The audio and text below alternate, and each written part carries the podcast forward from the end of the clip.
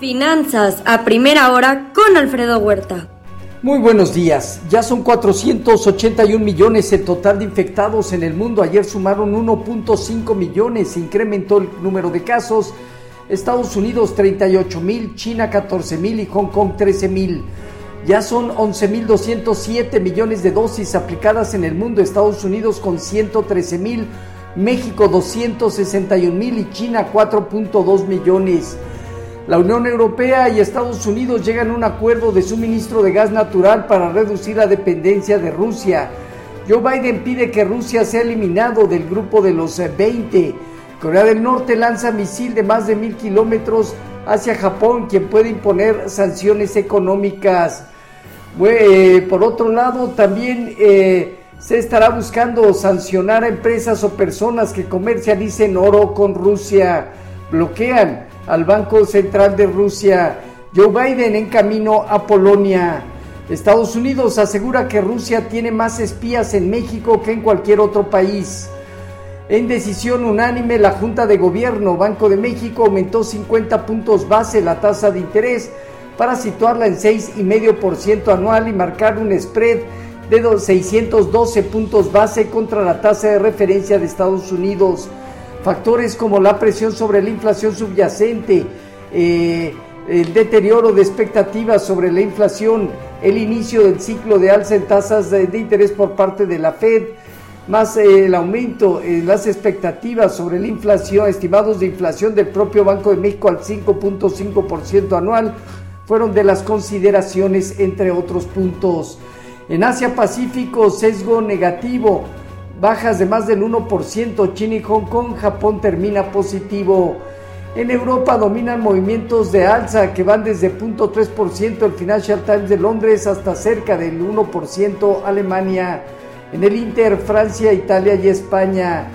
Baja el clima de negocios en Alemania durante el marzo por el riesgo geopolítico Rusia-Ucrania, tanto valoración actual como expectativas.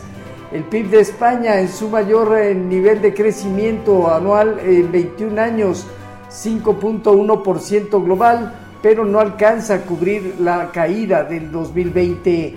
En divisas hoy, un índice dólar abajo 0.2%, el euro operando alrededor de 1.10.2% arriba, al igual que la libra cerca de 1.32%. Hoy en materias primas el petróleo baja 1.7%, el WTI en 110.4 dólares y en metales el oro en 1951 dólares abajo 0.6%, el cobre 0.5% abajo y la plata 0.4% negativo. Ayer se dieron cierres positivos de las bolsas en Estados Unidos con un dólar que intenta estabilizarse y ganar un poco de terreno y un aumento en la curva de rendimientos de bonos del tesoro destacaron sectores como tecnología, materiales y comunicación.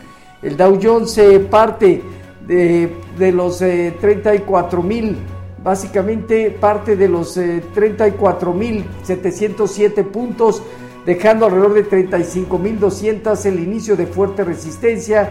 El Nasdaq en 14 mil 191 puntos está en zona de resistencia y el Standard Poor's en 4.520 unidades también inicia zona de resistencia. El rendimiento del bono a 10 años se colocó cerca de 2.37 hoy. El informativo anda rondando 2.36.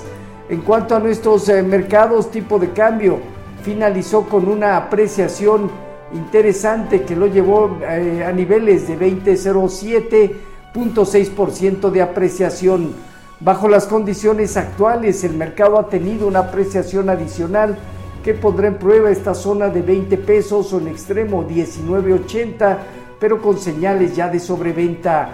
Fondeo diario, papel gubernamental y bancario en 5.95, latía 28 días en 6.29. El índice de precios y cotizaciones terminó 1.2% arriba en 55.829 unidades con una operatividad cercana al promedio diario, el principal indicador, probando resistencias también de máximos históricos alrededor de 56 a 57 mil unidades. Tasa riesgo país eh, de México incrementó a 230 puntos. La Secretaría de Hacienda anticipa que hará cambios en pronósticos de inflación y PIB para este 2022. seguramente a la baja. Eh, banca, la banca lista préstamos eh, para empresas de 10 a 100 empleados, empleados dentro de un programa por 10 mil millones de pesos a pymes. Todo esto en coordinación con la Secretaría de Hacienda. Seguirá la Convención Nacional Bancaria este día. Hoy en Estados Unidos, venta de gas pendientes, sentimiento de la Universidad de Michigan, dato final a marzo. Discursos de Williams y, Waller, miembros de la Fed, con todo equipo de postpetroleros, el Baker Hutch, y las posiciones netas no comerciales de materias primas, divisas y bolsas. La próxima semana, el PIB final cuarto trimestre, ADP y nómina no agrícola entre lo destacable. En México no hay información económica relevante. Próxima semana, remesas familiares, balanza comercial y finanzas públicas. Los eh, futuros se mantienen en terreno positivo de manera moderada hasta poco menos de medio punto porcentual arriba. Tipo de cambio 20.05 a la venta se aprecia alrededor del punto 1.2%. Así, finanzas a primera hora con lo más relevante hasta el momento.